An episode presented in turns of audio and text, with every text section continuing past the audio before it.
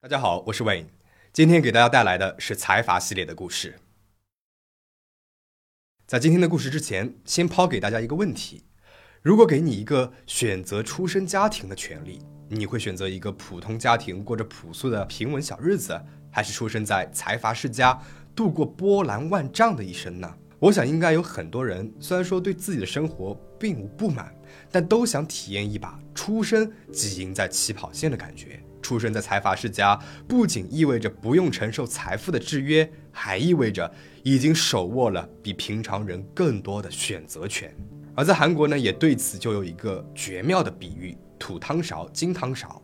出生在贫苦人家的孩子，只能够用泥巴做的土汤勺；而出身富贵人家的孩子，连小小汤勺也是镀金的，在物质层面上没有丝毫不足。之前我们也介绍过许多的韩国的财阀。哪怕是一介本土小财阀，他们手握的财富大抵都出乎我们的想象。而被称为韩国财阀中的财阀，拥有世界级别企业的三星集团，出生在这个家庭的孩子都不能用金汤勺来形容，可以直接说是钻石汤勺的级别。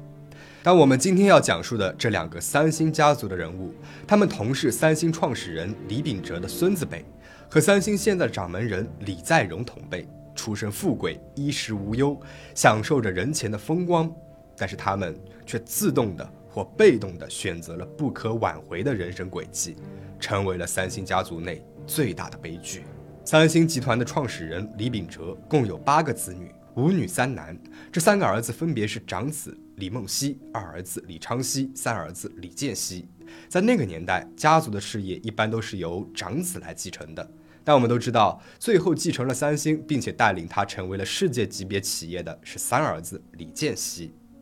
一个天上不能够有三个太阳，三星家大业大，这三子夺位的过程当中，免不了你死我活的斗争。二十世纪六十年代，原本最有希望继承集团、最受父亲器重、去到日本、美国留学的大儿子李梦溪，曾经被指定为三星集团的继承人。但就在他最意气风发的时候，三星集团爆发了糖精走私事件，让三星皇位之争的局面发生了极大的颠覆。他也就此被扫地出门，失去了父亲的器重。糖精走私事件到底是什么，让曾经的长子一夜之间沦落到了这种地步呢？上个世纪六七十年代，比白糖价格低廉却更加甜、热量更少的糖精，在韩国广泛利用，需求量极大。三星集团旗下的韩国肥料子公司韩肥，通过釜山海关以进口白水泥等建筑材料为名，走私了两千三百袋糖精，试图进行销售。但是这一情况马上被揭发了。在当时的社会，走私呢是一项极大的罪名，哪怕走私的不是毒品、武器，只是小小的糖精，但是韩肥这一举动意味着挑战了政府的权威，损坏了国家的利益，引起了巨大的反响。也给三星集团带来了很大的危机。为了挽回错误，作为会长的李秉哲不得不将韩肥公司百分之五十一股权捐给了国家，并且缴纳了巨大的罚金，还自退会长职位来平息此事。二儿子李昌熙代替李秉哲将罪名顶了下来，进了监狱。而长子李梦溪一举成为了三星的副总裁，正式踏上了继承皇位的第一步。但是怎料，这位长子啊，他并没有经营公司的才能，甚至被公司股东联名逼宫。三年之后，三星集团正式开启了推进计划，意图让李秉哲回归。如果父亲拿回了集团的权利，那自己继承集团的日子更是遥遥无期了。而为父亲顶罪进监狱的二儿子李昌熙，原以为自己出狱之后能够受到父亲的器重，但是渐渐。更看不到希望的他，为了反对父亲的复归，和哥哥李梦溪联手写了举报信，举报父亲涉及百万美元的海外走私案件，还有偷税漏税行为，企图一把将父亲拉下台来。这份举报信交到了当时的总统，也就是朴槿惠的父亲朴正熙的手里。朴正熙大怒，斥喝父子之间这样的行为有违天伦，并且将这个事实告诉给了李秉哲会长。李秉哲会长即刻将李梦溪和李昌熙赶出了经营第一线，并且将经营权交给了三儿子李建熙。被扫地出门的李梦溪，在之后的四十年人生当中，一直辗转在日本和中国。他对当年的事件依然耿耿于怀。在父亲去世二十五年之际，已经七十六岁的李梦溪将李健熙一纸告上了法庭，要求偿还七千亿韩元的遗产继承权，但是最终也没能够胜诉。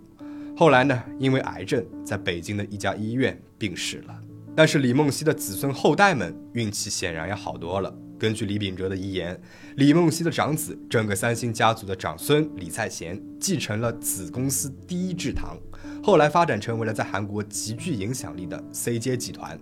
经营范围覆盖了食品、生物科技、物流、娱乐四大行业。在国内也颇有人气的必品阁饺子、夺得奥斯卡大奖的寄生虫，都是 CJ 集团的杰作。但是三儿子李昌熙的子孙们就没有那么好运了。在被扫地出门之后，李昌熙将自己的产业三媒体一度发展为了业界前列的媒体公司。但是随着1991年李昌熙白血病去世，他的儿子李在灿继承了父亲的事业。但是在金融危机爆发之后，三岸媒体也陷入了困境，最终破产。十年之后的2010年8月18日，才46岁的李在灿在自己的月租屋里面跳楼自杀。事业失败之后，妻离子散的李在灿饱受挫折，一个人过着穷苦的生活。出身财阀的他，在生命最后的这段时间里，连基本的吃穿用等物质需求都无法满足。在常去的小区超市里，他还要赊账，死的时候还欠着五千多元的钱款。根据新闻媒体和熟人的说法，三星家族对二儿子这一卖戏的生死不管不顾，因此李在灿看到电视里播出三星家族的故事，也是非常的咬牙切齿，深恶痛绝。特别是他对自己的表兄弟李在镕。也怀抱着极大的自卑心。李在灿的最后一路也是无比凄惨和讽刺。警方把跳楼的尸体送到了首尔三星医院的太平间，但是没有人为他布置灵堂，也没有人前来吊唁。三天之后，在少数家人和朋友的送别下，他的尸体被送去火葬场。至今为止，三岸集团是三星旗下唯一一家破产的公司。曾经拥有无数人羡艳的人生的李在灿，虽然咬着金汤勺出生了。但是最终沦落到了如此悲凉的结局，也是出乎了所有人的意料。如果说李在灿的悲剧并不是自己能够选择的，而是在家族派系斗争之下显而易见的结局，那三星家族另外一位选择自我了断生命的后孙，他的死亡更加令人不解，原因也依然还蒙在迷雾之中。不久之前，三星集团谢会长李在镕的女儿李延贤的照片在网络上曝光，引起了极大的讨论度。她颜值颇高，自由奔放，在美国留学，交往的朋友非富即贵，是令人羡艳不已的三星公主。但是在她之前，三星集团里面最受宠的公主却另有其人，那就是李健熙最小的女儿李颖欣。李健熙膝下共有四子，一子三女。作为小女儿出生的李颖欣，备受父母和姐姐哥哥的宠爱。天真烂漫的她，一路接受的都是最好的教育，韩国最好的高中大原外高、梨花女子大学法语系，后来还去了纽约大学进修艺术经营专业。但是比起经常暴露在媒体和新闻当中的姐姐们，她非常的低调，也没有太多出席官方场合。据闻，虽然出生于这么庞大的财阀世家，但是她和其他的学生并无二致。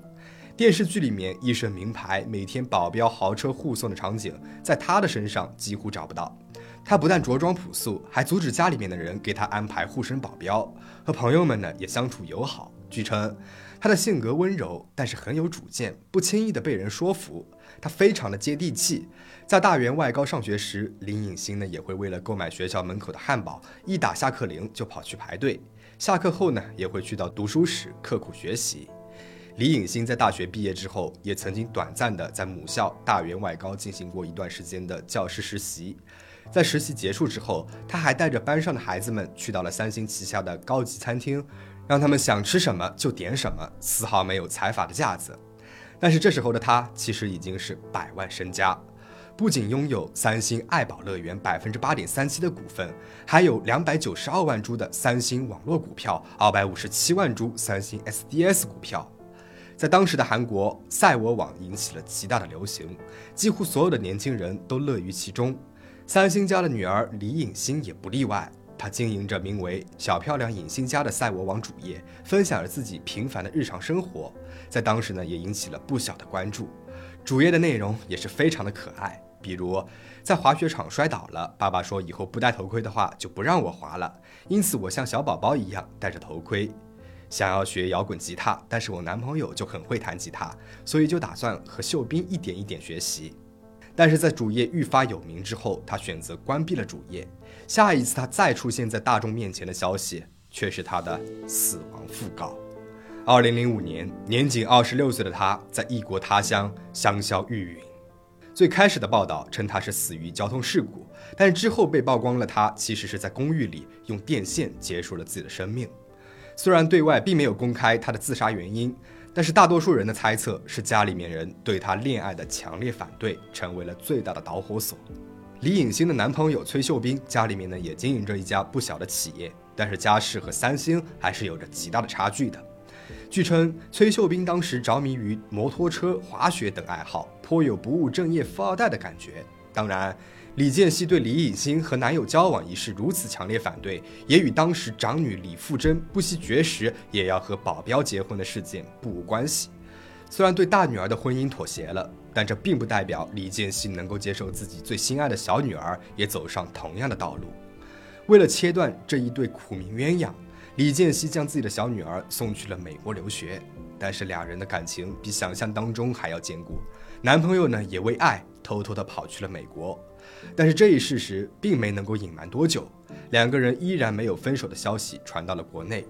李颖欣和家人的矛盾也更加的深化了。有传闻称，在三星一家强烈的反对下，最终男友也在压迫之下放弃了和李颖欣继续交往。孤身在美国留学的李颖欣不比在韩国时那么意气风发，身边没有家人的陪伴，连男友也失去了，她更是深感寂寞痛苦，抑郁症愈发严重。人生一帆风顺，没有任何障碍物的李颖欣，第一次遇到了如此大的不顺和挫折，最终她选择在痛苦当中结束了自己的生命。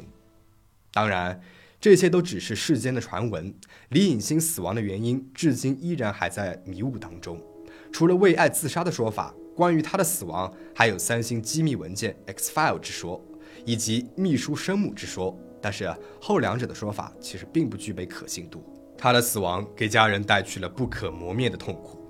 韩国有父母不能给子女送葬的传统，并且当时三星正处于危机，李健熙夫妇最终也没能够参加女儿的葬礼。而与李颖欣年纪相差十一岁，却最疼爱这个小妹妹的李在镕，在听到消息之后悲痛万分，一度走不出悲伤。据说李颖欣在学生时期最大的梦想就是不用带着保镖，能够和朋友们自由自在的在街边小摊吃炒年糕。而李在灿最后生活过的家里面，一直摆着爷爷李秉哲的学士毕业照，在生命最后的时光里，也依然很怀念和爷爷的美好回忆。即使表面看起来光鲜亮丽，过着众人羡艳生活的财阀世家，也都各怀着生活的痛苦以及对平凡生活的渴求。试想啊，如果他们不是出生在三星家，会不会就不用承担华丽背后巨大的落寞和落差？而是能够享受平凡温馨的日常，实现自己人生的小小价值呢？也祝大家能够过着自己想要的生活。我们下期再见。